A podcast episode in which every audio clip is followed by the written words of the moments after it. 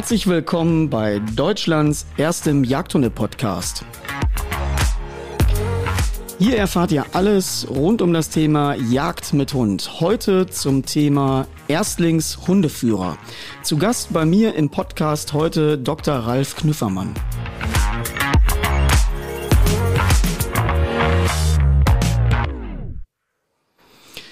Ja, dann starten wir mal. Ich freue mich, Ralf, dich heute hier bei mir im Podcast begrüßen zu dürfen zu dem Thema Erstlingshundeführer. Und äh, ich glaube, das ist jetzt, soweit ich weiß, auch deine erste Podcast-Erfahrung, oder? Ja, das stimmt so. Hallo Dennis, ich freue mich auch. Ja, ich glaube, wir haben ein wichtiges Thema rausgesucht, ähm, was ziemlich vielen Leuten unter den Nägeln brennt. Gerade jetzt im Rahmen der Pandemie erlebt man ja immer wieder, ganz viele kaufen sich einen Hund und der Wahnsinn ringsrum um den Hund nimmt ja eigentlich mehr zu, als dass er abnimmt. Und äh, was man so erlebt oder was man so sieht, ist natürlich immer das gleiche Problem. Das ist ja jetzt nicht nur ein Jagdhunde-Thema, sondern auch eigentlich äh, können wir das eins zu eins spiegeln zum Familienhund. Die Leute kaufen sich einen Hund und dann passiert erstmal Folgendes. Wenn sie unerfahren sind, wenn sie jetzt äh, quasi auch wie der Erstlingsführer da sitzen, dann müssen sie sich natürlich erstmal Gedanken machen und sagen, ja, äh, wie funktioniert denn das überhaupt? Äh, was mache ich denn jetzt überhaupt? Und ich habe dich hier in meinen Podcast eingeladen, weil du ja auch ja nicht ganz Erstlingshundeführer bist, aber du bildest ja jetzt quasi den ersten Drahter selbst und eigenständig aus. Und äh, ja, deswegen äh, stell dich doch mal ganz kurz vor, wer du bist, vielleicht auch wie deine Hundeerfahrung ist und dann fangen wir direkt mal an und gucken mal, wie wir heute hier. Ich habe sehr, sehr viele äh, Themen auf meinem Zettel stehen. Ich äh, werde versuchen, uns beide im Zaum zu halten. Also stell dich doch erstmal ruhig vor.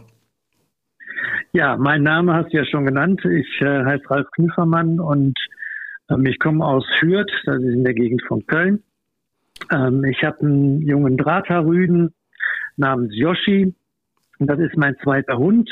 Ich hatte schon mal einen Draterrüden im Vorfeld, der aus, nicht aus einer Leistungszucht kam, den ich dann auch nicht auf Prüfungen führen konnte.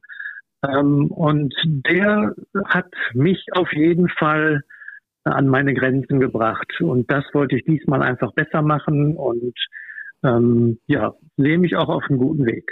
Ja, also ich glaube, jetzt ist ja bei dir, der Hund ist jetzt wie alt bei dir? Der ist 16 Monate alt. Ja. Und jetzt ist natürlich die Jugendsuche schon erfolgreich gelaufen. Erstmal dazu nochmal auch an dieser Stelle Weidmann Zeil. Du hast die Jugendsuche, kann man ja sagen, mit 72 Punkten erfolgreich absolviert und natürlich auch noch das Armbruster Haltabzeichen erreicht. Das ist ja eigentlich in der, für mich persönlich in der Jugendsuche eine Spitzenleistung, eben dazu zeigen, dass man den Hund auf einem hohen Niveau kontrollieren kann, dass man ihn auch unter Kontrolle hat. Das finde ich super, super wichtig. Ähm, und ich glaube, da ähm, freue ich mich natürlich äh, als Hundeführer, ähm, ja, geht mein Herz auf und deswegen auch nochmal Glückwunsch zum Armbruster Haltabzeichen. Herzlichen Dank, Waldmanns Dank. Ich war auch überglücklich. Ähm, ich konnte es letztendlich nicht so erwarten. Ich wusste, dass es möglich war, ähm, aber dafür musste viel Gutes zusammenkommen und das Portionchen Glück, was man braucht, das war auch dann bei uns. Ja, das Suchenglück ist natürlich auch immer ausschlaggebend. Ähm, ich weiß das ja selber, die Bedingungen müssen halt passen, die Bedingungen auch auf der Jugendsuche müssen passen. Das heißt, auch die Revierverhältnisse, die da zur Verfügung gestellt sind, sind ja auch wirklich ausschlaggebend. Ist Wildbesatz vorhanden und, und, und. Aber kommen wir mal direkt ins Thema, weil das ist ja tatsächlich heute gar nicht mehr so einfach. Wenn du dir jetzt den allerersten Jagdhund kaufst, ja, dann, ich bin ja, wie gesagt, schon viel zu lange, viel zu tief drin. Äh, ich komme ja auch noch aus der Hundezeit vor den ganzen sozialen Medien und Netzwerken. Äh, ich habe schon in meiner ersten Folge erzählt, ich glaube, ich hätte relativ schnell den Spaß daran verloren, weil du ja, egal was du machst, sobald du irgendwo äh, das Thema Hund in sozialen Medien siehst, ist es ja immer, ja, das kommt ja an der einen oder anderen Stelle schon religiösen Glaubenskriegen nah dass wenn du da sagst, ja, ich führe meinen Hund am Halsband, kommt die Hälfte der Fraktion und macht einen riesen Wumms auf und sagt, ja, du musst den aber am Geschirr führen, wegen orthopädischer Studien und, und, und. Und wenn du dann noch erzählst, du würdest den Frohlig füttern, dann drehen alle gänzlich durch. Und das finde ich hat so eine Entwicklung angenommen, aber es ist ja beim Jagdhund ein ähnliches Thema. So, wir kaufen jetzt einen jungen Jagdhund, in dem Fall jetzt mal einen Drahter. Ja, und dann stehen wir ja erstmal da und sagen, so, was machen wir denn jetzt mit dem Drahter? Wo gehe ich hin? Wer ist jetzt mein Ansprechpartner? Wie kann ich den ausbilden? Und was mache ich da? Wie ist es dir denn überhaupt so ergangen? Du kannst ja mal auch anhand deiner Geschichte mal erzählen. Es werden ja ganz, ganz viele zuhören, die auch eben jetzt vielleicht in einer ähnlichen Situation sind, jetzt einen Welpen gekauft haben und sagen, so, jetzt habe ich einen Jagdhund, ich bin auch Jäger, ich habe vielleicht auch ein Revier, aber was mache ich denn da jetzt überhaupt? Also wie waren denn deine Erfahrungen, wie war denn dein Start? Kannst ja auch kurz erzählen, wie wir aufeinander getroffen sind und äh, ja, dann bin ich mal gespannt. Ja, also der, die Entscheidung, den, den Hund zu kaufen, die kam zum einen relativ spontan. Der Gedanke war lange gepflegt und es waren 30 äh, Jahre vergangen seit dem letzten Hund und dann wägt man immer wieder rauf und runter ab, passt das mit Beruf und Zeit und hin und her. Und dann war auf einmal einer zu sehen und als ich dann gesagt habe, sollen wir uns den angucken, dann war klar, wenn wir uns den angucken, dann werden wir zu 90 Prozent auch einen Hund haben. Ja, das ist ja immer, das ist ja die Versuchung. Das ist natürlich immer das Gift, wenn man irgendwo hingeht und sagt, ja, ich gehe nur mal gucken. Das ist immer, meistens nimmt das ein ganz schlechtes Ende, wenn dann auch noch ein Hund zu haben ist und der noch frei ist. Ich kenne es ja selber, ich habe ja mittlerweile vier Stück. Ähm, dann ist das immer so eine Sache, dass man dann sagt, okay, aber jetzt, der Hund ist angeschafft, du holst ihn ab, stehst jetzt zu Hause und jetzt sind wir ja schon bei der, der ersten Frage, ähm, was brauche ich überhaupt an Material? Das finde ich super spannend. Viele wissen dann gar nicht, was brauche ich überhaupt, was ist für mich eigentlich als Erstausrüstung total wichtig.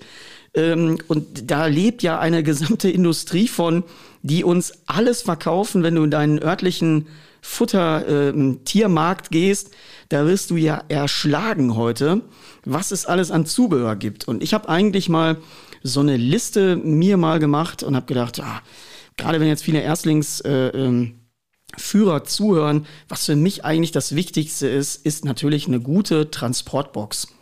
Äh, Finde ich ultra wichtig, bildet ganz gute Grundlagen und ich mache jetzt meistens Folgendes, dass ich entweder wenn ich irgendwie eine, eine Decke oder ein Handtuch schon vorher beim Züchter gelassen habe, dass ich das mit dem Eigengeruch mitnehme und ich pack dann in meine Flugtransportboxen Zeitungspapier. So, ich knüttel das so ein bisschen wie im Ikea Bällebad fülle dann quasi meine Box damit auf, weil das natürlich auch sehr wärmend ist. Du musst dir ja vorstellen, du holst den kleinen Hund da weg und der ist natürlich auch äh, Kontaktliegen gewohnt. Der liegt irgendwie in der Gruppe auch und jetzt liegt er auf einmal alleine. Ähm, deswegen ist dieses Zeitungsmaterial super wärmend. Wer das auch mal gesehen hat, die Bergabfahrer bei der Tour de France, die bekommen immer vorne so eine Zeitung in ihren Ausschnitt, weil es halt super isolierend ist.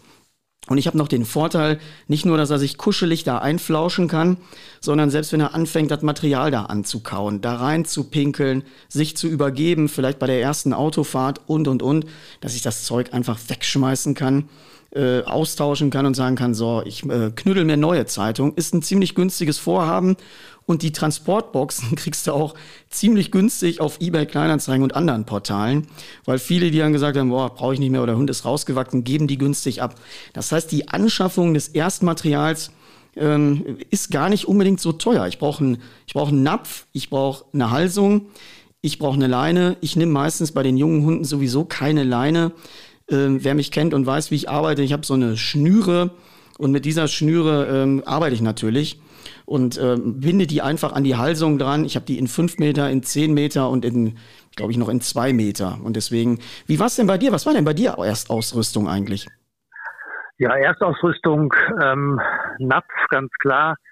Ähm, Futter bekommt man in der Regel vom Züchter nochmal mit damit man dann auch einen fließenden Übergang gestalten kann für das Futter, was man sich selber ausgesucht hat. Ähm, oder verfolgt das auch noch eine Weile weiter. Wir hatten da das Thema, dass das Futter gar nicht zu kaufen war, was sie da gefüttert hatten. Und ähm, da das aber ein Trockenfutter war, äh, haben wir uns dann für ein anderes Trockenfutter hier entschieden. Gab es auch einen ganz äh, interessanten Kontakt hier in der Gegend. Da ist eine, eine, eine Firma, ähm, die eine eigene Futterherstellung haben. Das ist ein Biologe, der selber Schlittenhunde führt und ähm, sich sehr viel Zeit da nimmt. Ähm, also fühlte ich mich da ganz gut aufgehoben. Und ansonsten brauche ich nicht mehr als eine Halsung und eine Leinung. So Leine am Anfang. Ja, so sehe ich es auch und deswegen ja. muss man immer mal gucken. Ähm, das ist natürlich von, von, der, von der Gestaltung her, weil da fängt ja schon der Glaubenskrieg wieder an. Futter, da werden jetzt viele sagen, ich muss den barfen, ich muss das machen. Und äh, das sind alles so Themenbereiche, wo man halt mal gucken muss ähm, da fängt der Glaubenskrieg ja meistens schon an. Und äh, da ja, muss aber man, ich finde, Entschuldigung, ich finde, man kann alles machen, man muss immer gucken, geht es dem Hund gut. ja, Geht definitiv. dem Hund gut, Und ich empfehle eigentlich auch immer, also ich habe persönlich ja, ich mache mit BAF gar nichts. Ich finde das ganz, ganz fürchterlich. Ich persönlich, das ist jetzt auch nur meine persönliche Meinung, lehne das komplett ab. Ich hole mir immer ein Trockenfutter im Mittelklasse-Segment und ähm, da baue ich eigentlich drauf auf.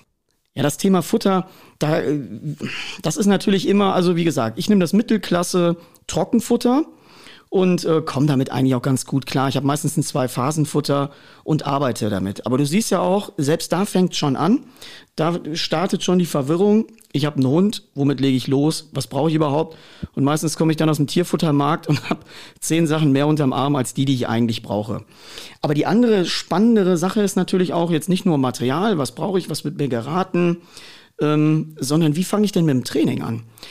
Ich habe ja heute, und das ist ja das, wofür auch meine Ausbildungssysteme stehen, ich unterteile das ja. Ich unterteile ja erstmal den Bereich Erziehung, den Bereich Training und natürlich bei den Jagdhunden den Bereich Anlagenförderung. Ich habe da quasi ein Drei-Säulen-System.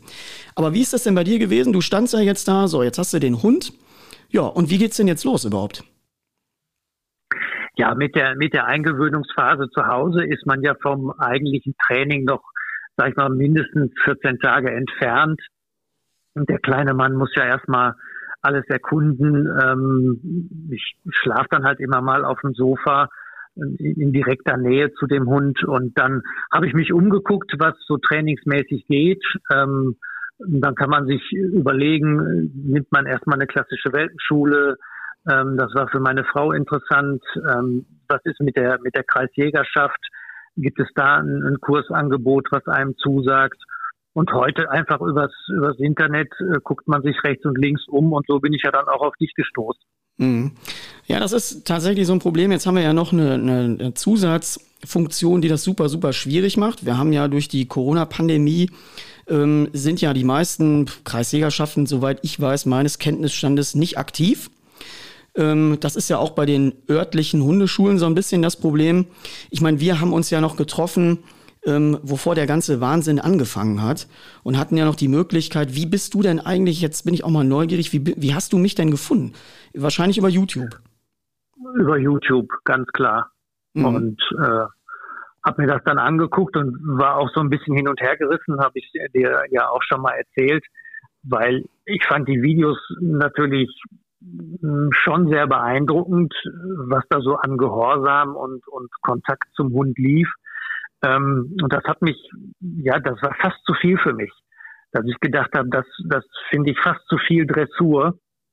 Ähm, und bin dann aber mal in mich gegangen und war mir dann auch ob meiner ersten Hundeerfahrung darüber im Klaren, dass das, was man im kleinen Karree auf der Wiese macht, ja draußen um einen nennenswerten Prozentsatz wegbricht.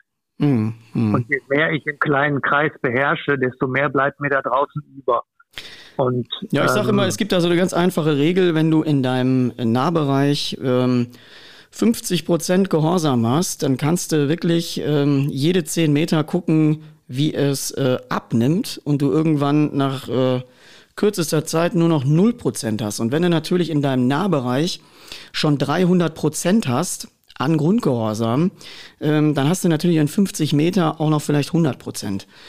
Das sind so Faktoren, jetzt, wie man so, ja, wie soll man das sagen? Aber das ist ja auch eine, die, die Herangehensweisen sind ja auch, zumindest fürs Thema Jagdhundeausbildung, neu, dass man so ein bisschen die Bereiche überhaupt anfängt zu trennen, dass man sagt, so, ich habe jetzt einen Bereich, der ist eben Erziehung. Für mich gehört auch, und das hast du ja gerade schon ein bisschen erwähnt, die Sozialisierung fällt bei mir in den Bereich ähm, der Erziehung. So, das ist keine Sache. Training ist ja das Üben von Fähigkeiten und äh, Erziehung ist ja die pädagogische Einflussnahme auf Verhalten. Darunter zähle ich auch die Sozialisierung und natürlich, wie gesagt, das der wichtige Punkt, die Anlagenförderung. Ich will noch mal ganz kurz einen Punkt dazu sagen, weil ja vielleicht auch Leute äh, eben zuhören, die einen jungen Hund haben und vielleicht auch nicht so optimale Revierbedingungen haben oder Verhältnisse. Wenn sich jetzt einen Vorstehhund geholt haben, ist es ja immer nicht ganz so einfach ähm, mit den sinkenden, aber jetzt ja wieder eigentlich im Augenblick, gerade was die Hasen auch angeht, steigenden Zahlen. Aber wir haben ja ein Niederwildproblem. Das heißt, auch da wird ja für die Zukunft noch einiges passieren müssen im Bereich Ausbildung. Ähm, und da muss man natürlich auch genau gucken, habe ich überhaupt Möglichkeiten? Also habe ich Möglichkeiten in der Anlagenförderung früh zu beginnen und diese Bereiche wach zu machen, zu aktivieren? Finde ich ultra spannend und ultra wichtig, aber genauso wichtig sind eben die anderen Themenbereiche.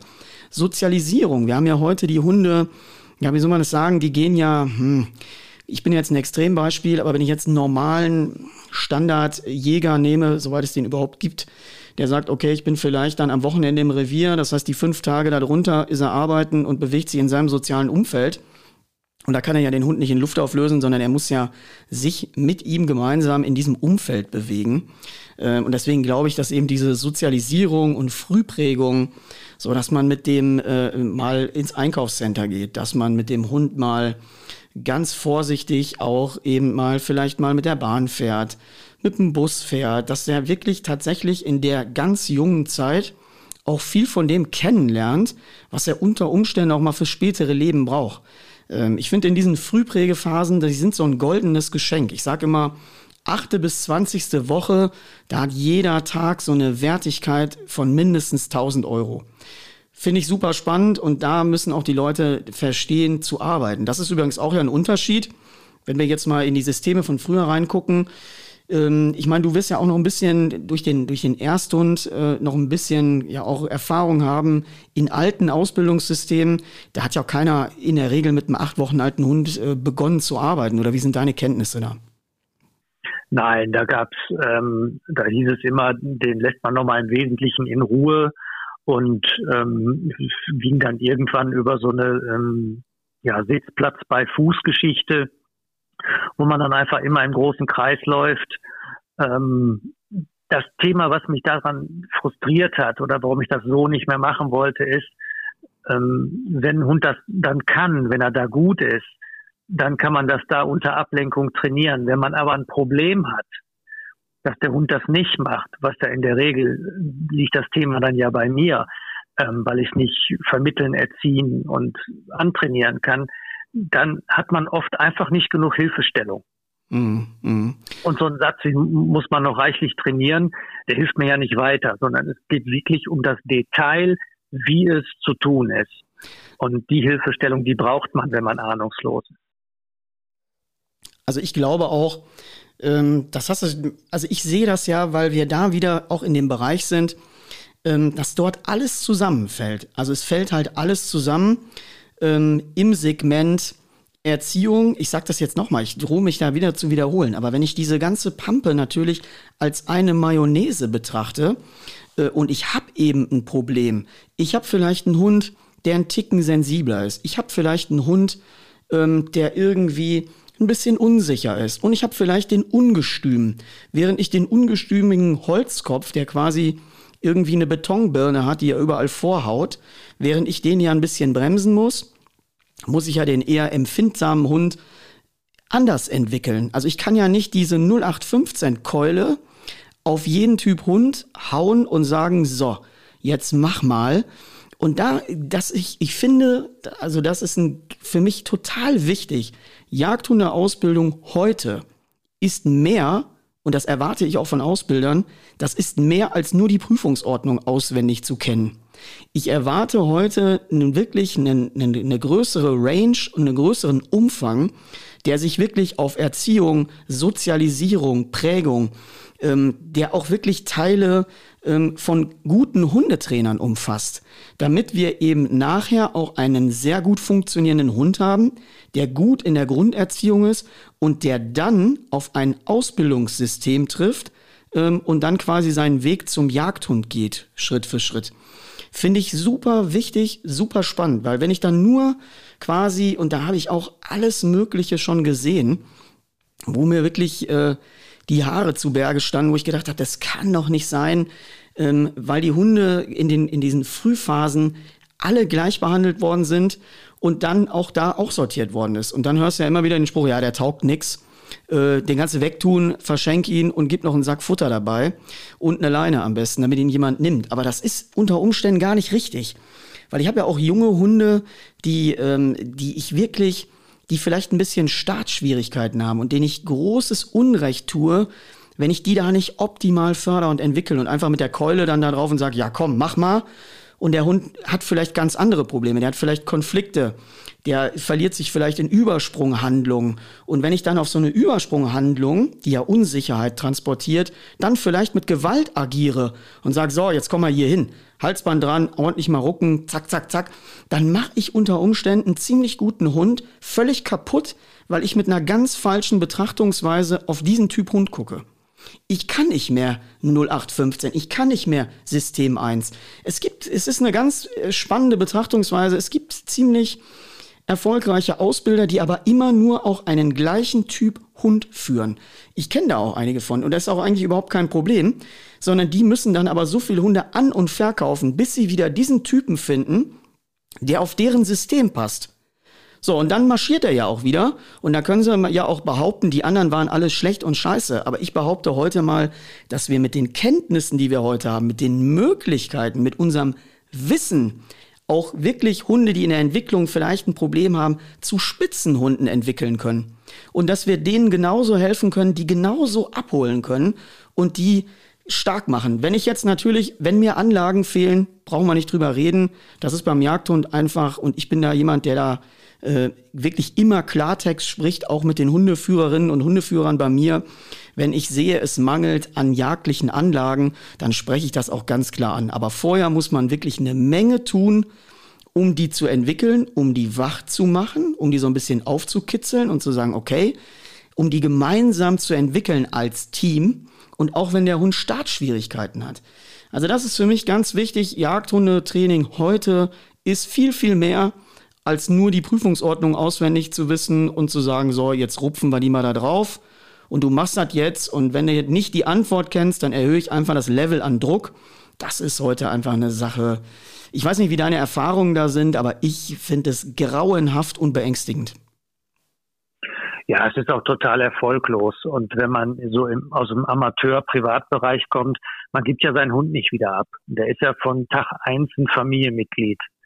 Ähm, da gibt's ja nicht die Option, ähm, da ist irgend, irgendeine Schwäche vorhanden und die passt mir nicht, ich gebe den ab und hole mir einen anderen. Also das ist zumindest bei uns so, die Option steht nicht. Ja, also ähm, sehe ich ähm. bei, ist übrigens bei mir, obwohl man immer sagen muss, ja, als Profi kannst du dir als Profi einen schlechten Hund erlauben. Und ich muss ganz sagen, heutzutage, na klar, ich behalte auch Hunde bei mir, die wirklich vielleicht irgendwo ein Defizit haben ähm, was ich erkenne und wo ich dann wirklich mit maximalem ähm, Aufwand dagegen arbeite. Aber jeder von uns ist ja so wie wir auch. Das ist ja so das Thema, was ich immer sage. Heute ist Hundeausbildung individuell. Wir müssen einen großen, eine, einen, einen großen Faktor ähm, damit berücksichtigen, um auch uns auf den Einzelfall einlassen zu können. Und dafür brauche ich natürlich auch eine große, eine große Erfahrung als Hundetrainer. Ich muss viele Hunde sehen können und ich muss die Fähigkeit besitzen, den Hund auch lesen zu können. So, warum macht er jetzt ein Fehlverhalten? Auch ein junger Hund. Macht er das jetzt aus Ungehorsam? Macht er das jetzt, weil er vielleicht eine Übersprungshandlung hat? Gerade in so Bereichen, wenn dann die Hunde Übersprungshandlungen haben, dann sind sie ja in einem Zustand, in dem sie sehr instabil sind. Wenn ich dann das nicht erkenne und ich pack da Druck drauf und sag jetzt so, pass mal auf, du blöder Köter, jetzt hör mir jemand zu, paff, paff, paff, dann habe ich vielleicht das Problem, dass ich mir das Vertrauensverhältnis bei dem kaputt mache. Weil auf ein instabiles Verhalten Druck zu geben, zerstört erstmal die Bindung zwischen dir und dem Hund, zerstört auch den, das ganze Vertrauensverhältnis und macht überhaupt kein besseres Ergebnis. Habe ich einen Hund, der dann einfach da sitzt und sagt, im Zweifel, wovor ich was falsch mache, mache ich gar nichts mehr. Und das sind so Dinge, die finde ich ultra traurig. Ähm, da ist ein riesen Bedarf, zumindest wenn ich das erlebe, was ich auf meinen Kanälen mitbekomme. Und es ist ja hier wirklich jeden Tag bei mir die Hölle los. Ähm, ich kriege so viel Zuschriften, so viele Anfragen, so viele Mails und Leute, die mir ihre Geschichten erzählen. Und wenn ich dann höre, unter Umständen, wie die beraten worden sind, was sie dort dann zu tun haben, auch bei sehr jungen Hunden, ähm, das, ist ein, das ist ein Albtraum. Genauso wie viele einfach früh kaputtgeschossen werden. Viele machen sich den Hund auch wirklich selber erfolgreich kaputt. Und aber gar nicht aus Absicht, sondern einfach aus Unwissenheit. Da fehlt es einfach an, einem, an, einem, an einer fachlich guten Betreuung. Ähm, das sei wieder, wie du das auch schon sagtest, da fehlt mir irgendwie, ich muss doch mal eine Antwort kriegen, ein bisschen mehr als mach mal mehr Training. Das ist ja keine Antwort. Das ist ja genauso wie wenn ich als Schießausbilder hinter dir stehe und sag beim Tontaubenschießen, ja, daneben. Ja. Und du musst mehr üben. Ja, das ist ja, wie, welche Rückschlüsse soll ich daraus ziehen, bitte? Oder wie sind deine Erfahrungen? Ja, deswegen habe ich mich ja dann auch auf jeden Fall für eine Geschichte entschieden, wo ich einen, einen konzentrierten Blick von einem Außenstehenden, aber erstmal nur auf uns zwei habe. Gruppe ist gut zwischendurch, ähm, müssen Hunde auch üben und lernen, sich dann zurückzunehmen. Aber die eigentliche Korrektur, die man braucht, ähm, die habe ich mir so gewünscht, dass, dass, dass das wirklich im, im, im Einzelprogramm läuft, ähm, weil ich ja dann auch gelernt habe, wie oft es auf die ein, zwei Sekunden Geschwindigkeit ankommt, wann man reagiert, wann man nicht reagiert. Das geht in der Gruppe ja völlig unter. Ja, vor allen Dingen, du musst ja auch, ich bin ja jetzt nicht, ich bin auch wirklich ein Freund, eben durch diese Individualität ähm, Dinge auch sehr im Eins zu eins zu trainieren. Die Gruppe an sich ist grundsätzlich für junge Hunde gar nicht schlecht. Aber ich finde, da passieren immer wieder die gleichen Fehler. So, wenn ich jetzt meinetwegen da hinkomme und ich habe jetzt so einen Welpen und wir treffen uns auf dem Rasen und da sind vielleicht noch vier, fünf andere Junghunde, dann habe ich meistens ein Problem, dass die Altersstruktur schon zu weit auseinanderklafft. Dann sind da schon Hunde bei, die sind schon vielleicht vier, sechs Wochen weiter. Also ich habe einen sehr bunten Mix. Ähm, dann habe ich aber auch noch das Problem, dass die Hunde in dem Zustand, in dem sie da hinkommen, natürlich volle Kanne aufgeregt sind. So, das heißt, die ziehen an der Leine, die sagen, jawoll, ich sehe andere Hunde. Halligalli, ich will da jetzt hin und gib da Gas. Und dann wird ja meistens immer das Provisorische, wir machen erstmal die Leinen ab, lassen die alle miteinander spielen und dann fangen wir an zu üben. Und da fängt ja das Problem eigentlich an. Das heißt, der Hund prägt sich ja Verhalten ein im Rahmen auch der positiven Verstärkung, der Konditionierung. Und der prägt sich ein und sagt, hör mal, als ich da gestanden habe und ich war maximal aufgeregt, habe vielleicht noch in die Leine gebissen, da rumgezerrt, dann haben die mir die Leine abgemacht und ich habe als Belohnung Sozialkontakt bekommen. Das ist ja eine, eine, ein völliger Wahnsinn. Das heißt, wenn du das machst und du machst das regelmäßig, dann darfst du dich nicht wundern, wenn du mit einem Junghund kommst und zu mir und sagst, ja, der läuft ganz gut. Aber wenn ich in 200 Metern einen Hund sehe, dann steht der in eine, in eine, im Seil schon auf den Hinterpfoten. Da, da werde ich wahnsinnig, weil es wäre ja so einfach, diese Komponente zu verändern. Wie? Indem ich erst dem Hund erkläre, so, du kommst jetzt mal zur Ruhe, ich habe deine Aufmerksamkeit und über deine Aufmerksamkeit zu mir lass ich dich frei in die Gruppe. Wenn ich das mache von Beginn an, dann sitzen die kleinen Hunde direkt irgendwann neben dir als Hundeführer und sagen, hör mal, als ich so gut gehört habe letztes Mal, bin ich ja frei gekommen und durfte mit den anderen spielen. Das ist ja nur ein veränderte, eine veränderte Betrachtungsweise, um zu sagen, so, dann weiß der Hund, Gehorsam, Aufmerksamkeit zu meinem Hundeführer lohnt sich, wenn ich das zeige brav, dann komme ich in die Gruppe, komme zu meinen Artgenossen, werde mit Spiel belohnt. Es sind ja nur die Sache, wie etwas gemacht wird, nicht ob etwas gemacht wird. Und da finde ich passieren einfach so viele Fehler, die man nachher teuer bezahlt und die man nachher auch äh, lange ausbügeln muss, weil wenn du das einmal in die Festplatte einbrennst, all diese jungen Hunde, das brennt sich ja in deren Hirn quasi ein, dann bist du nachher nur noch mit der Schippe dabei, das auszubügeln. Und ich finde, das ist es einfach nicht wert. Nein, da muss man, da, da braucht man den Beistand und auch das Verständnis.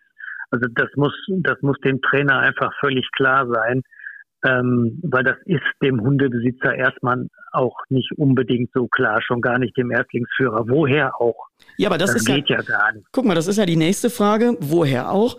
Ich habe immer das Gefühl, Weißt du, die, die, die ganze Jagdhunde-Szene oder nicht nur die Jagdhunde-Szene, wir reden jetzt mal von der Jagd, ist in so einem ständigen Modernisierungsprozess. Boah, da passiert wahnsinnig viel die Technik beim Schießen, das wird immer mehr Hightech, die Wärmebildkomponenten, das wird ja alles immer wahnsinniger, alles im Rahmen der Jagd und auch gut vereinbar mit äh, der Tradition.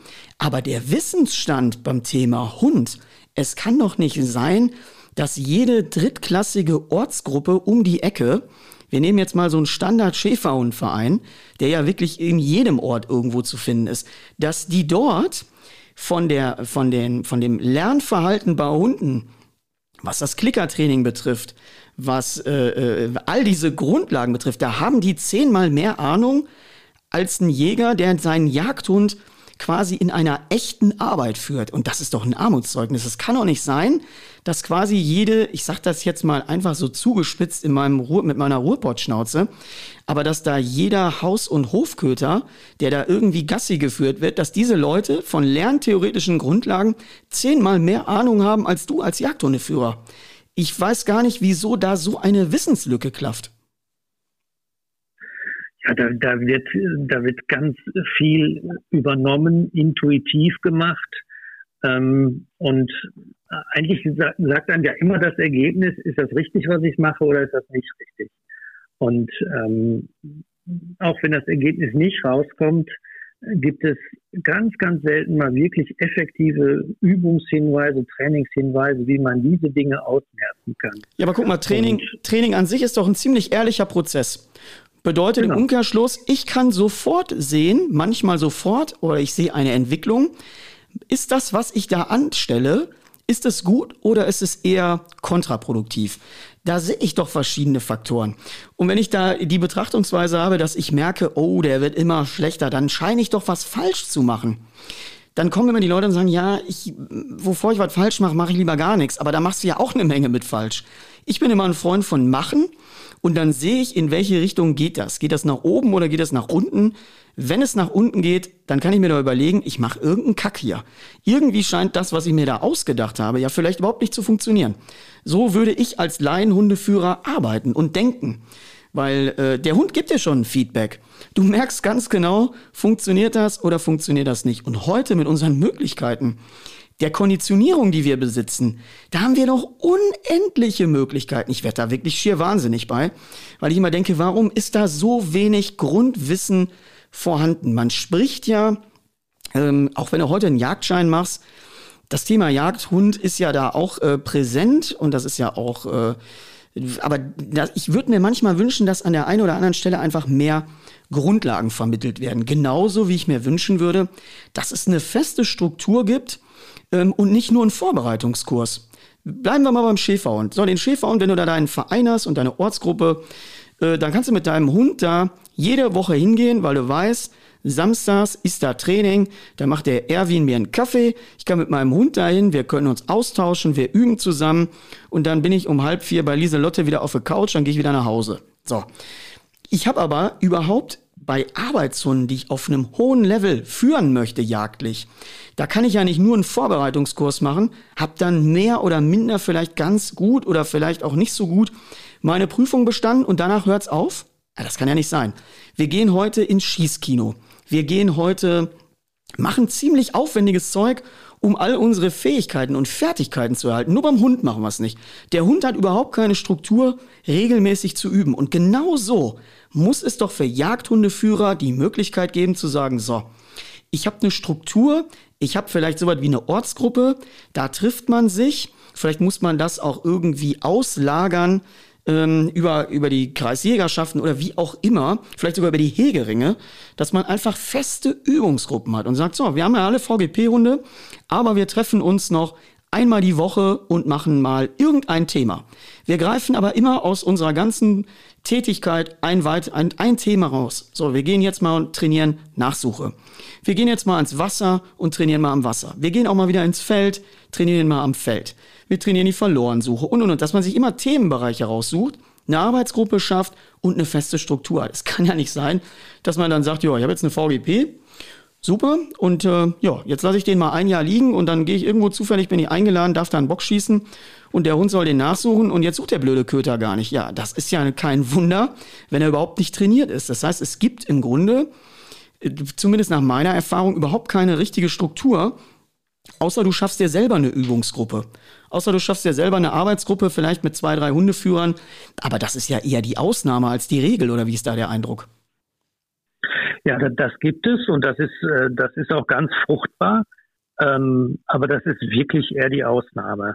Ne? Also das ist wirklich eher die Ausnahme und man, äh, wenn ich das richtig gesehen habe, dann nimmt ja auch die Anzahl der Teilnehmer in den aufsteigenden Prüfungen immer weiter ab.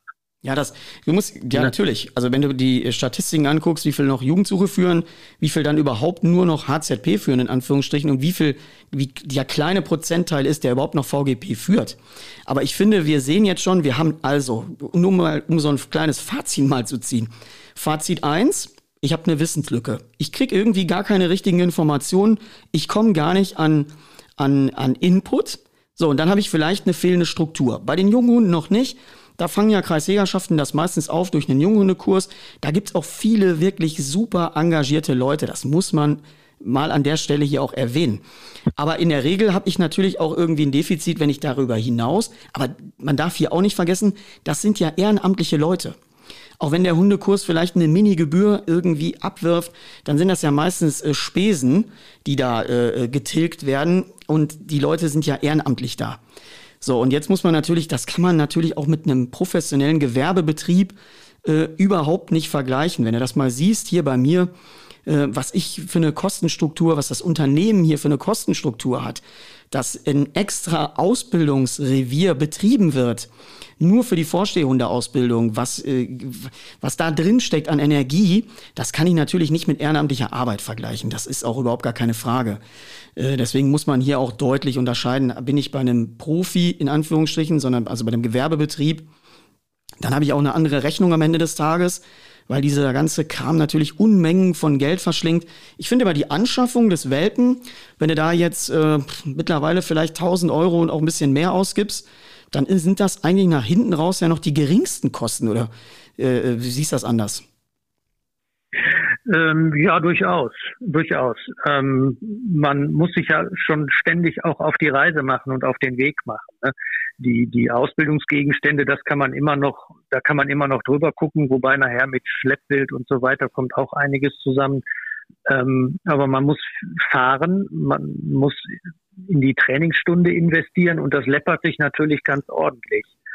Und mhm. das, ähm, also ich habe es ich hab's lieben gelernt, weil, ähm, das mal für mich auch mit einem mit einem Fazit zu belegen, in dem Moment, wo ich eine Struktur bekomme und ich komme an irgendein Problem und ich kann in der Struktur immer einen Schritt rückwärts gehen oder auch mal zwei und dann dort wieder festigen und dann wieder mit einem mit einer neuen Basis den nächsten Schritt versuchen. Und ich habe einen nahezu ständigen Ansprechpartner, dann komme ich vorwärts.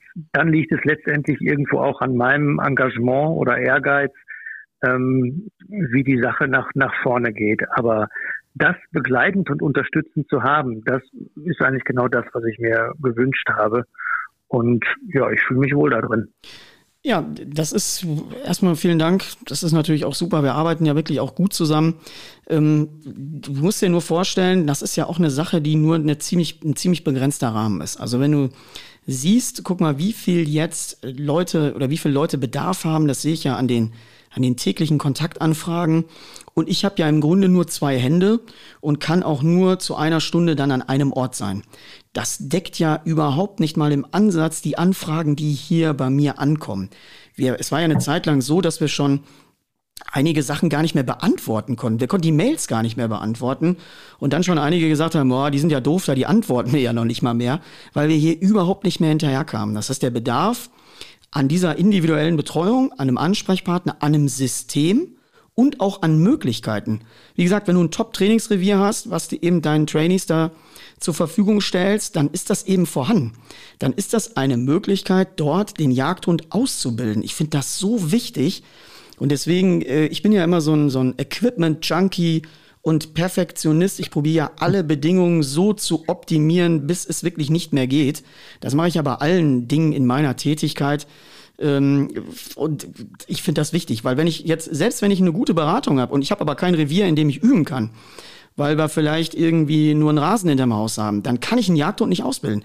Ich kann einen Jagdhund ohne Bedingungen kaum ausbilden, zumindest in seinen jagdlichen Ansprüchen. Das äh, sehe ich immer wieder. Äh, wenn man das ohne Revier versucht, halte ich das für nahezu unmöglich. Und ähm, ja, das muss man, das muss man ja auch noch mit einrechnen. Ja, auf jeden Fall. Also ohne Revier kann, kann es nicht gehen, weil man ja in einer konzentrierten Einheit ähm, mit Wild das trainieren muss. Und ähm, für mich auch ein Plädoyer an alle Revierbesitzer. Ähm, ich wohne ja auch in einem Revier, da nimmt man dann mal gerade Kontakt auf, stellt sich vor und sagt, man bildet einen Hund aus und ähm, ob man die Möglichkeit hat, mal eine Fährte zu legen oder sonst was, ohne da zu stören. Und äh, selbst wenn ein Hund dann mal Mist baut, dass man dann auch da hingehen kann und sagen, der hat dummerweise was da sich in Hasen gefangen oder sonst was, dann kann man ja dafür aufkommen. Ja, aber das Offene ist ja Karten auch, spielen, das ist um ja auch Unterstützung bitten. Mhm, aber du weißt ja selber, das ist natürlich auch die Ausnahme. Ne? Das heißt, wir ja. wissen jetzt ja sowieso, alle wollen in ihren Revieren gut ausgebildete Hunde und kriegen regelmäßig einen Anfall, wenn sie die Ergebnisse da sehen. Ähm, ich bin immer auch bei Niederweltjagden, das ist wirklich ein Horror und ein Graus ähm, wenn du dann siehst, dass die Hunde eben nicht stoppbar sind, sie sind nicht kontrollierbar. Die haben alle wunderbare Prüfungen, aber in der Praxis nachher sehe ich ganz viele, immer die, ich sage mal drei Sterne Generäle, die haben tolle Punkte auf der Schulter. Aber wenn ich die in der Praxis arbeiten sehe, da werde ich wahnsinnig. Also wenn ich auf einer Niederweltjagd bin, da wird ein Hase geschossen und fünf Hunde rennen da hin und reißen da dran rum, ja, dann kannst du den wegtun. Dann ist er im Grunde, äh, kannst du ihn eingraben. Und das finde ich eine Sache, das ist so ein bisschen gegen das, wofür Jagd ja eigentlich auch steht. Wir wollen ja auch ein hochwertiges Lebensmittel gewinnen ähm, und wir wollen natürlich Tierleid verhindern. Das ist dafür braucht ja den ausgebildeten Jagdhund, um mit dem einfach perfekt partnerschaftlich arbeiten zu können. Ja, auf jeden Fall. Also ein Hase, wo fünf Hunde dran waren, der ist ja kaum noch Hundefutter. Ähm, ich sag mal, passieren kann alles, aber das, ähm, das muss ja die Ausnahme sein. Und stoppbar heißt ja auch Überleben für einen Hund, muss man ja ganz klar so sehen. In unserer dicht bestraßten Umwelt äh, spielt die Statistik ja gegen uns. Je öfter der Hund abhaut, desto eher ist er verletzt oder tot. Ähm, da muss man sich ja drüber im Klaren sein. Und das äh, wollen wir natürlich alle nicht erleben. Ne? Ja, das ist ja auch so ein Themenpunkt, die Stoppbarkeit von Hunden. Deswegen finde ich auch eben das Armbrustverhalt so wichtig. Ähm, es werden ja eben auch noch immer wieder viele Hunde totgefahren ähm, weil sie eben nicht kontrollierbar sind. Und ähm, das erschwert natürlich auch die Arbeit. Ne? Also es erschwert einfach die tägliche Arbeit, ähm, weil wenn du so einen Hund im Reviergang mit hast und der sich da nicht einpasst, ähm, das heißt, der kann sich da mit dir nicht ordnungsgemäß bewegen und dreht beim ersten Hasen, beim ersten abgehenden Stück Rehwild durch, dann hast du natürlich nach hinten raus auch gar keinen Spaß mehr. Aber kommen wir noch mal ruhig so ein bisschen zurück auf die Themenbereiche. Wir verlieren uns natürlich jetzt, du siehst, da kommt immer ein, eins zum anderen. Ähm, wir kommen noch mal so ein bisschen auf den, auf dieses klassische Erstlingsführer-Tum zurück, weil wir müssen uns ja immer wieder fragen, wenn wir da jetzt stehen. So, was mir immer noch auffällt, ist auch, dass ganz, ganz viele eben auch in dem Bereich der Erziehung das mal so gänzlich schleifen lassen. Das fällt bei den Jugendsuchenvorbereitungen immer super auf. Da kommen immer die Hunde und du siehst auf einmal, oha, da ist irgendwie gar nichts an Kontrolle. Und wenn du denen dann noch die Anlagen aktivierst und freilegst, dann ist da wirklich feuerfrei auf allen Ebenen, aber dann ist ja die Erziehung fast gänzlich weg. Und äh, da werden wir gleich nochmal drüber sprechen und uns dieses Thema nochmal genauer angucken.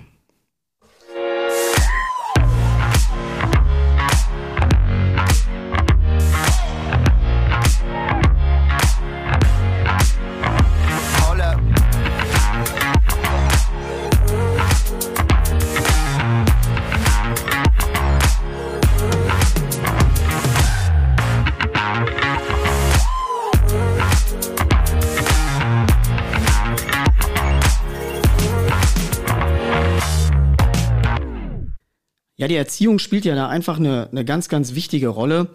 Und ähm, ich weiß ja auch von dir, du hast mir ja auch schon erzählt, dass man der Sache einfach, äh, dass man da früh anfangen muss. Es gibt ja diesen lustigen Spruch, äh, was Hänschen nicht lernt, lernt Hans nimmermehr oder so. Und ähm, ich habe einfach die Möglichkeit, wenn ich einen Junghund erziehe, präge, dass das ja, der ist ja ein weißes Blatt Papier auf dieses weiße Blatt Papier kann ich doch alle möglichen Geschichten schreiben. Und da kann ich auch alle möglichen Geschichten entwickeln. Und ich glaube auch, äh, dass es wirklich lohnt, in die Erziehung auch sehr früh äh, schon ganz viel Zeit zu stecken. Ja, auf jeden Fall. Da ist jeder Tag verschenkt, wo man, wo man, äh, wo man wirklich nichts macht oder es einfach schleifen lässt. Ähm, die Momente gibt es ja von ganz alleine, wo man mal irgendwie nicht gefusselt ist oder so. Aber man muss, finde ich, äh, jede, Gelegenheit nutzen. Ich habe ähm, äh, meinen ersten Hund ja uneingeschränkt äh, geliebt, wie man seinen Hund liebt. Aber der hat einfach so mit mir den Molly gemacht, ähm, vor der Praxis Gassi gehen und dann ist der Hund anderthalb Stunden weg. Ähm, ja, stehst du da im Wald, kannst anrufen, sagen, kommst mal zwei Stunden später. Ähm, ja, das ist natürlich, also das sind natürlich die ganzen äh, Horrorszenarien, ähm, die man da so durchspielt. Ich habe übrigens auch im Rahmen hier, vielleicht passt das auch nochmal zum Thema Modernisierung, und das ist ja auch, was ich euch allen immer ständig empfehle, macht da ein GPS an den Hund.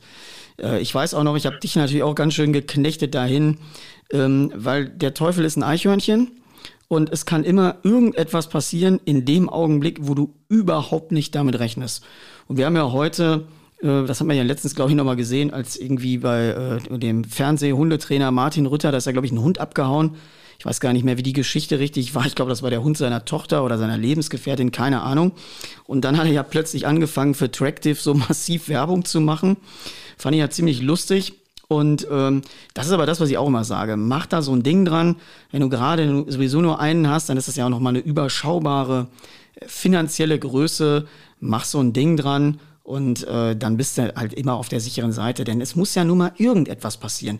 Es äh, ist irgendwie, was weiß ich, ein Auto fährt vorbei, hat eine Fehlzündung, Hund rennt los, äh, was auch immer. Und ich kann mich ja noch dran erinnern, als wir beide das letzte Mal, ich weiß gar nicht, was wir da genau gemacht haben, ob wir da Nutrias gejagt haben am Wasser, aber wo äh, mein Rüde Horst auch noch mal unterwegs war und dann auf einmal ich auf dem GPS gesehen habe, irgendwas stimmt mit dem nicht, irgendwas äh, der ist da am Wasser entlang gestöbert. Und als wir den ja dann wieder da aufgefunden haben, der kam ja da quasi auf, auf letzter Kraft zurückgekraucht, ähm, hat er sich ja äh, einen Stock in den, in den Unterbauch gerammt. Das musste am Wasser passiert sein. Äh, das haben wir ja erstmal gar nicht gesehen, sondern der Stock ist auch noch abgebrochen. Das hat man nachher gesehen, als der Hund da eben operiert wurde, als alles wieder zusammengenäht worden ist. Und auch da, der Hund hat einen Top-Gehorsam und selbst wenn er, er hätte ja unter Umständen einfach nicht mehr zurückkommen können. Wäre er dort, wäre die, wäre die Hauptschlagader im, äh, im Oberschenkel da getroffen worden, der Hund wäre irgendwo verblutet und ich hätte ihn vielleicht dann unter Umständen nie mehr wiedergefunden. Und deswegen sage ich immer, der Teufel ist ja wirklich ein Eichhörnchen. Da liegt es doch nicht an den 50 Euro für das Gerät und an den 99 Euro, die ich da jährlich bezahle. Ähm, um den Hund irgendwie sichern zu können. Weil er kann sich auch verletzen und dann liegt er irgendwo und du findest ihn gar nicht. Und wenn du dann vielleicht eben ein GPS hast, ihn schnell finden kannst, dann kannst du ihm mit medizinischer Versorgung unter Umständen ja auch noch das Leben retten. Also ich finde bei Jagdhunden generell, die können noch so gut im Gehorsam sein. Es kann ständig alles passieren. Das ist auf jeden Fall wichtig, den Hund so zu sichern. Ja, das ist ja niemals eine Maschine und ähm, das Ding ist ja immer, entweder du hast es dann dran, das Gerät, dann kannst du was machen, oder du hast es im entscheidenden Moment nicht dran. Und dafür muss man vorher ja so stur sein und sagen, ich mache das immer dran für die Eventualität, auch wenn die völlig abstrakt erstmal erscheint. In der Sekunde, wo es passiert, äh, dankt man Gott, dass man irgendwas hat, um den Hund dann aufzufinden und helfen zu können oder was auch immer die Situation gerade ist. Ja, nichts ist also, ja beschissener, ähm, nichts ist ja wirklich beschissener, als irgendwie nicht zu wissen, wo der Hund ist, ne? Also wenn du das den, ist ja dann, das ist ein Albtraum. Dann geht's Licht weg, dann wird's finster, da, da kommt ja immer alles, alles zusammen. Ähm, und dann hat man es oder man hat es nicht. Da gibt's gibt's nur 0 und 1. Ja, das, das, ja, das, Schlimme ist ja immer, du brauchst es ja immer genau dann, wenn du es nicht dran hast. Deswegen ist ja der ja. Geheimtipp, das ist jetzt wirklich der Geheimtipp, ähm, es eigentlich immer dran zu machen und auch immer aufzuladen. Das ist wirklich, das muss einfach abends an die Steckdose, morgens Halsung drum, auf geht's, wir gehen in den Tag.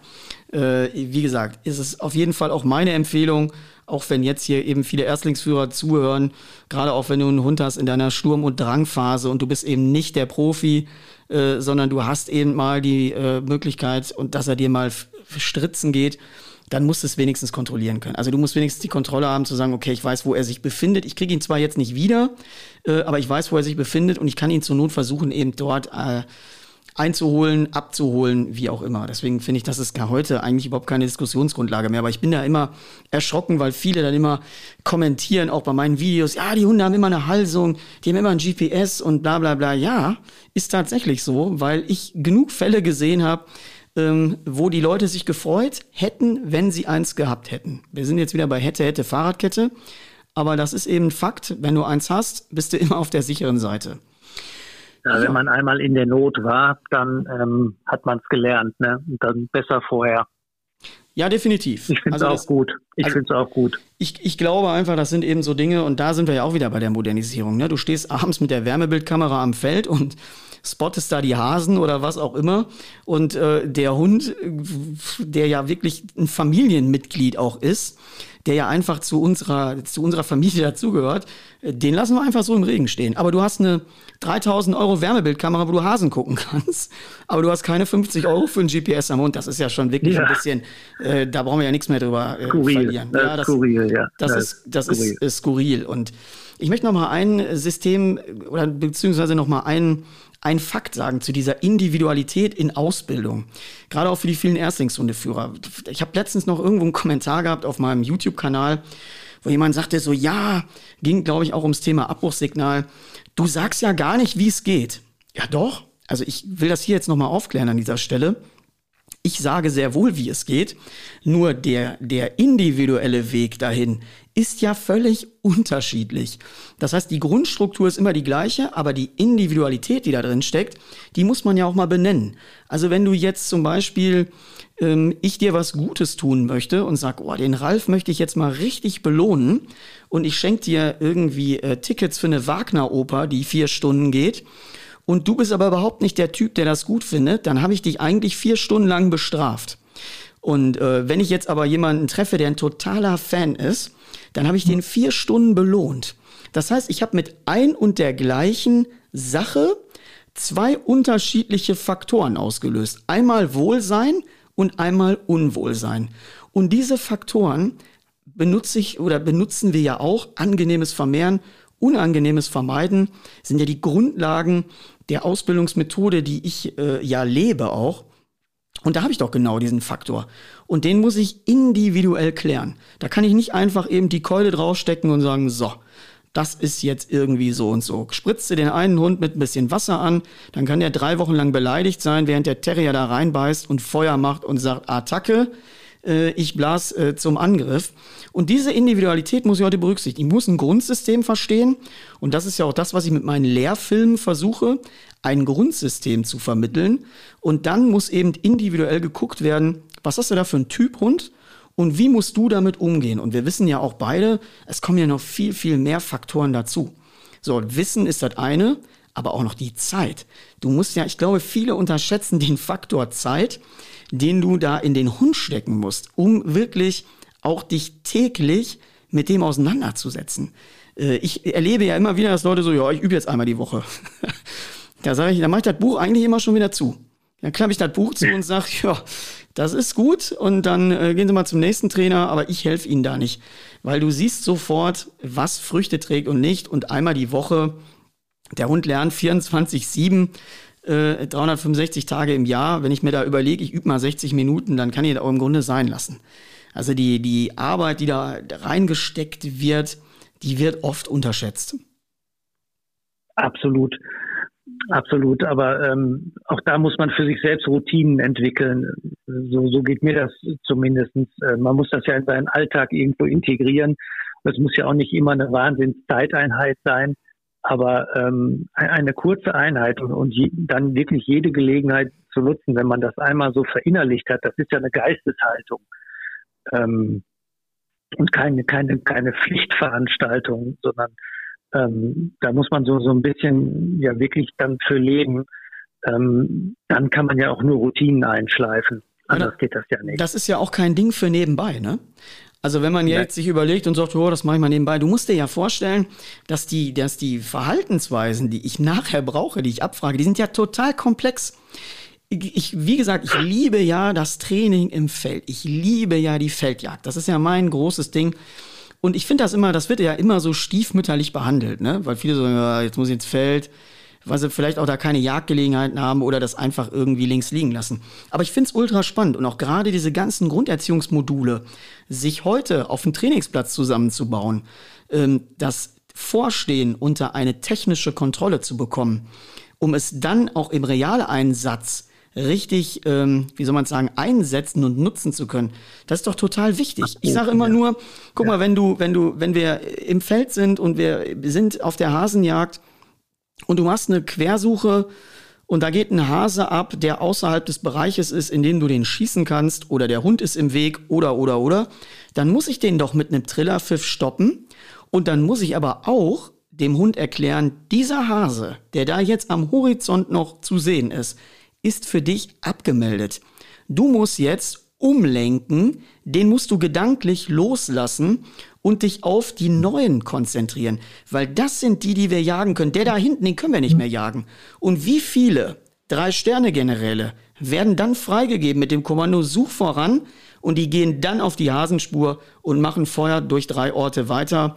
Äh, das ist ja das, was sie dann in ihren Jugend- und Prägephasen gelernt haben. Und deswegen finde ich das so ultra wichtig, den Hund immer, immer, immer stoppen zu können. Weil dann kann ich ihm den Spaß ja dauernd verderben, wenn er da immer wieder ansetzt, dass ich ihn immer wieder stoppe. Und er muss dann merken, dass er im weiteren Suchengang optimalerweise dann mit mir auch Beute macht. Um natürlich auch zu sagen, ey, guck mal, das hat sich gelohnt, den gedanklich genau. aufzugeben und dann weiterzumachen. Ja. Und das ist, guck mal, das ist nur genau. eine ganz leichte Nummer. In der Praxis ist das ein Riesenbrett, was da gebohrt wird.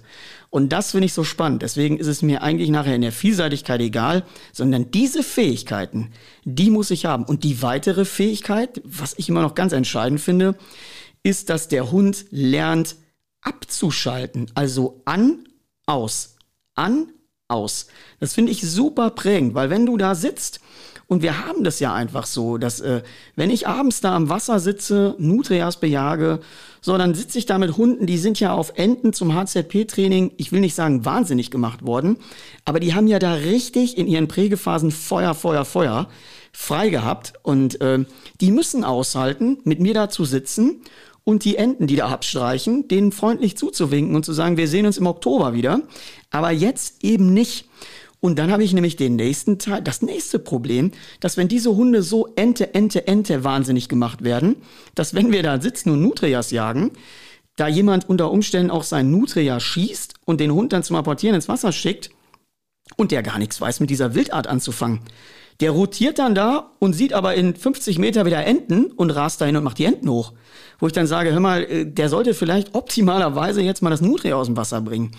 Und diese Konflikte müssen wir doch trainieren. Wir müssen doch lernen, Konfliktmanagement zu betreiben. Und da fange ich doch ganz früh, ganz jung mit an, Konflikte zu organisieren. Und die organisiere ich ja auch in der Grundlage von mhm. Spiel auf meinem Training. Ja, Und, ähm, ja dann kann ich wieder ein, kann ich den Kuchen wieder ein kleines Stücke schneiden. Das ist ja so das, das Prinzip. Ne? Das ist, weil sonst funktioniert es nicht. Ich kann keinen Hund ins Feld setzen, dann steht die ganze Torte da. Ja. Ähm, und, und diese ja. differenzierte Betrachtung, das ist eigentlich das, worum sich alles nach hinten raus dreht, um den Hund erfolgreich führen zu können. Und ähm, ja, ich äh, würde jetzt sagen, an dieser Stelle werden wir auch jetzt mal unseren Talk hier beenden.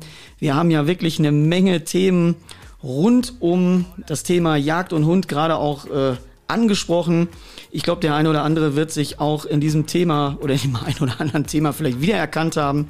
Ich habe das Gefühl, wir müssen irgendwann mal einen Teil 2 davon machen, weil es noch unendlich viel Sachen gibt, die wir noch besprechen können. Ralf, ich möchte mich an dieser Stelle bei dir bedanken. Es hat mir wirklich äh, sehr viel Spaß gemacht. Und ähm, ja, ich hoffe, die Zuhörer hatten auch Spaß. Und äh, Ralf, an dieser Stelle vielen Dank. Sehr gerne. Und äh, im weiteren Und Verlauf noch alles Gute. Jetzt steht ja bei dir HZP-Vorbereitung an. Und äh, ja, dann werden wir sehen, wie die Geschichte weitergeht. Danke hier fürs Mitmachen, euch danke fürs Zuhören und äh, ja, bis bald. Allen viel Spaß.